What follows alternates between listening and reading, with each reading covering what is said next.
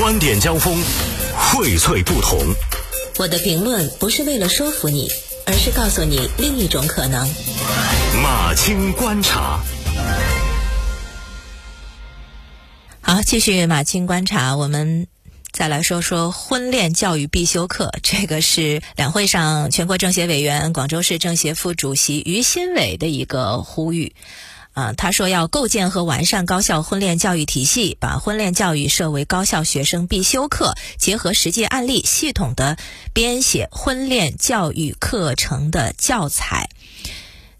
这个事情一下子就啊上了热搜，很多人就在探讨。嗯，一方面呢是很多年轻人觉得不想结婚，不想谈恋爱，也无法长时间的维持一段亲密关系。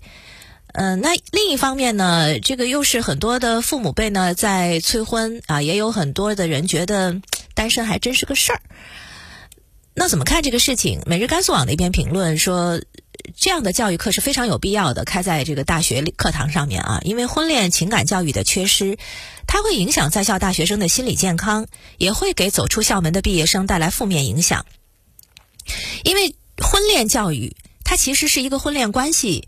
呃，家庭关系、亲子关系等等的这一系列的关系的教育，这是非常有必要的。在互联网时代，五花八门的纷乱信息都在潜移默化的影响着年轻人。那不管是结婚要趁早啊，干得好不如嫁得好啊，还是什么在宝马车上哭不要在自行车上笑啊，等等，各种各样的信息铺天盖地。一方面它丰富了大家的认知，但是另一方面呢，也会存在着一定程度的价值混乱。有一项调查显示，情感婚恋关系是影响大学生心理健康的重要因素。近年来，高校学生因为恋爱问题而导致的恶性案件层出不穷，这个也从侧面折射出高校开展婚恋教育是必要的。更为关键的是。不少年轻人走出大学校园之后，稀里糊涂的走入了婚姻，可是又不懂得如何经营婚姻关系，缺乏相应的责任和担当，所以闪婚闪离的现象也屡见不鲜。关于婚恋，曾经有央视一位主持人说过一段意味深长的话，这篇评论就引用了这个话啊，说年轻一点特别在乎眼缘，年长一点好像特别在乎条件，再往后发苍苍事茫茫，牙齿动摇的时候。可能关乎你幸福的最重要的就是生活方式。婚恋教育本质上是一种社会化教育，就是能够有助于让大学生少走弯路、少走错路，能够正确的认知。对于大学生婚恋，全社会有一个逐渐包容和接纳的过程。从过去呢，就觉得大学生也不能谈恋爱啊，后来呢，就是不提倡、不反对，再到如今尊重大学生的婚恋。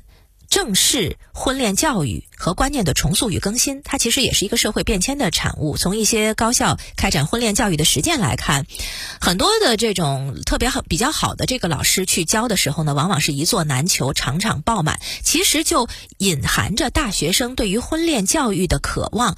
优质的教育课程其实是一种刚需啊，所以这篇评论是非常支持这个意见的。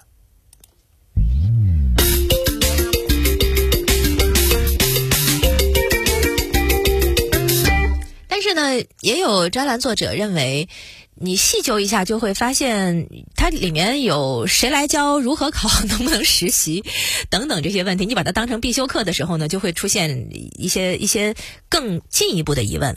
就评论说，他他这个评论啊，先拿了一个举了一个形象化的比喻，他说，没有人敢用鞭子驱赶野象，因为弄不好就会被他踩死。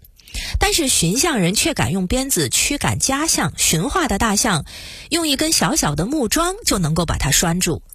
事实上，象是可以毫不费力地挣脱那个木桩逃跑的，但是它不会，因为从小就被拴在了这根木桩上。小时候它挣脱不了，它受到的教育就是木桩很强大，自己很弱小，而它不知道自己在长大，不知道自己可以碾压木桩。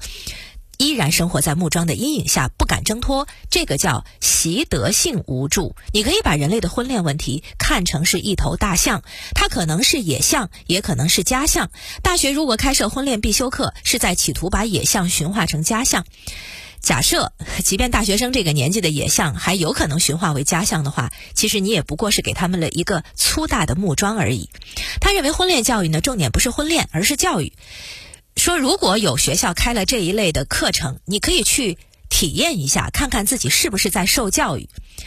你会受到什么样的教育，其实是大家能够想象得出来的。比如说，感情要专一，对身体要负责，呃，身传宗接代不仅是家事，也是天下事。